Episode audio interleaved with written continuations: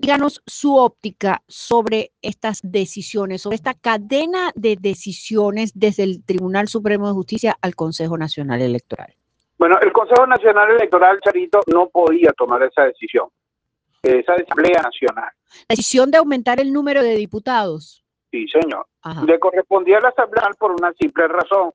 Cuando tú miras el artículo 156 de la Constitución, allí está la competencia para todos los órganos que tienen rango nacional.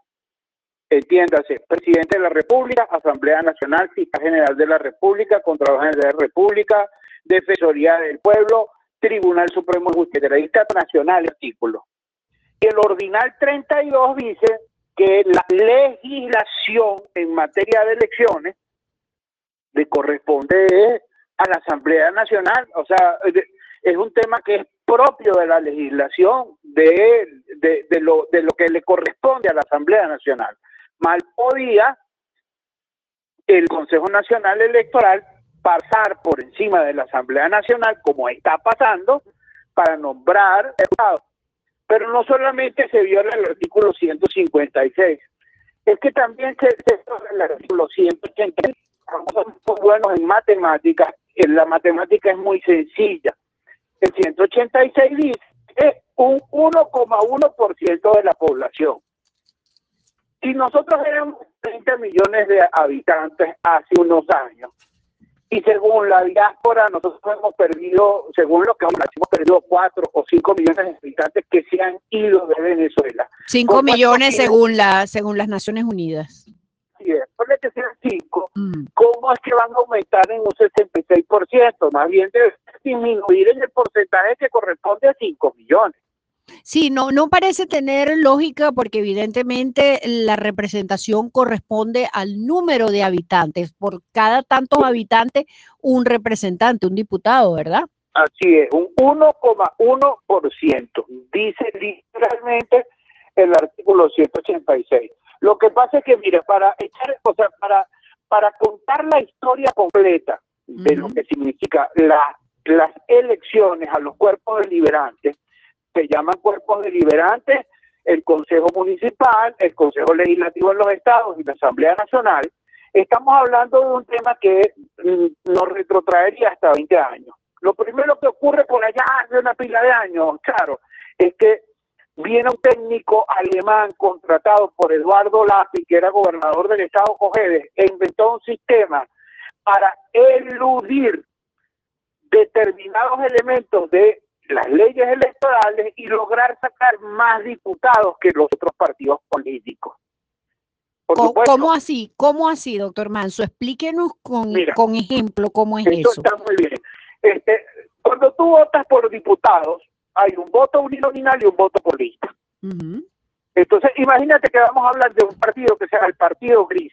El Partido Gris saca un millón de votos uninominales y 500 mil votos por lista. Para determinar cuántos diputados que corresponden por lista al partido gris, tú restas los uninominales de la lista, es decir, de un millón va a restar 500 mil, y esos 500 mil están ubicados en un punto de un gráfico donde que se llama campana de Hunt, y entonces tú vas a tu punto gráfico y el gráfico te dice entre tanto y tanto, entre 400 y 500 mil, tres diputados. Ah, bueno, le está el Partido Gris tres diputados. ¿Qué pasa si el Partido Gris dice, yo voy a sacar mis, diputados por uninominales por otro partido que se llama el Partido Marrón, que no ocurre en la lista? Y al no ocurrir la lista, en la resta, y al no ocurrir la resta, evidentemente que mis votos por lista van a aumentar de 500 a un millón y tengo yo más chance de sacar más diputados. O sea, utilizar varios partidos, pero la misma gente. O sea que todos esos diputados pertenecerían a la misma corriente política. sí, como dicen coloquialmente, el mismo mono con diferentes cachitos. Pero qué vivos, ¿no? Esto no sé por qué me recuerda tanto aquello del Quino Chávez, ¿no? En 2004, los partidos de oposición intentan un amparo contra esto y el caso se llama, muy popular, caso Las Morochas. Ajá, claro, o sea, esto ya lo han... las tarjetas morochas, ¿por qué? Porque yo amoro una del partido marrón con una del partido gris y toda la misma gente. Y Pero la misma antes Chávez la había utilizado con el famoso Quino Chávez. Quino Chávez son las mismas morochas. Fíjate la historia, estamos hablando de 20 años para atrás. Estamos hablando de la historia de los chanchullos La sentencia del año 2004 llegan y la legalizan en la ley orgánica de procesos electorales en el 2009. Es decir, la sentencia que en el año 2004 permitió que, bueno, si el partido era otro partido y hace eso, no hay nadie que lo prohíba, eso quedó igual en la ley orgánica de procesos electorales y es precisamente lo que este Tribunal Supremo de Justicia y esta Sala Constitucional está anulando.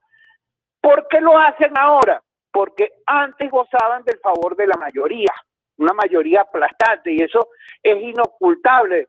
Este, el movimiento del presidente Chávez tenía una super mayoría y esa y el sistema lo que hace es premiaba a las mayorías pero como ahora no gozan de las mayorías, tenemos que volver a la proporcionalidad. ¿Qué fue lo que ocurrió en suma, Charo? Que durante 20 años se violó el artículo 186 de la Constitución, que dice que la representación tiene que ser proporcional. Y eso es lo que tú escuchas ahora decir a los señores rectores nuevos y a la gente que está en la realidad política diaria, que estamos saliendo del sistema de mayoría para ir al sistema proporcional. Es que nunca pudimos, no, no debimos ir nunca a un sistema de mayoría. Pero entonces este sistema proporcional sería más justo. Eh, no, lo que te puedo decir es que sería constitucional. ¿Por qué? Porque es lo que establece la Constitución. La Constitución dice que la representación a los cuerpos deliberantes tiene que ser proporcional. Es decir, la, la oposición se vio beneficiada, Charo, en el 2015 con el sistema de las mayorías y por eso fue que nosotros sacamos 115 diputados. Yo tengo que yo tengo que ser sincero, yo soy académico, Charo. Pero ahí se estaba violando la Constitución y se violó durante los últimos 19 años.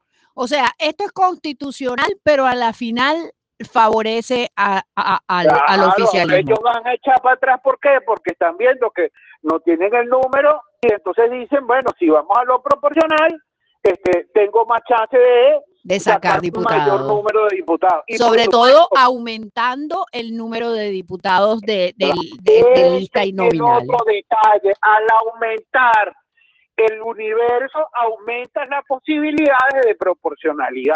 Y al aumentar las posibilidades de proporcionalidad y por supuesto generar este lío que se ha aprendido en la oposición, quitándole los partidos políticos a los otros y, y desestimulando este, eh, las condiciones para la votación, etcétera, etcétera, evidentemente que pues tú vas a sacar una gran cantidad de diputados. Yo ahí sí me gustaría hacer una precisión, Charles.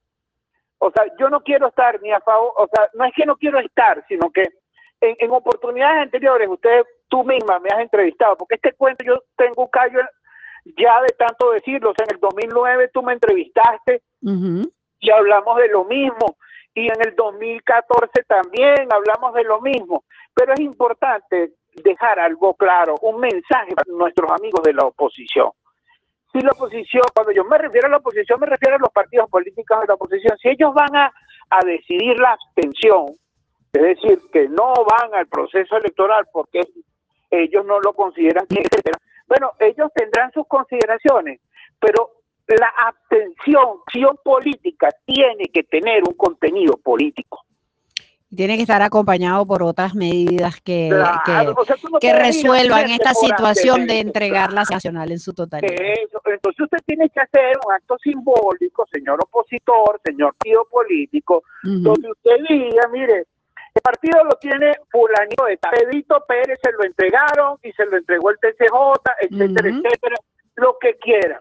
Pero los verdaderos integrantes de ese partido tienen que agarrar junto con las personas que lo quieran acompañar y decir, bueno, mi representante va a ser Pedrito Pérez. Exacto, de tener una salida electoral.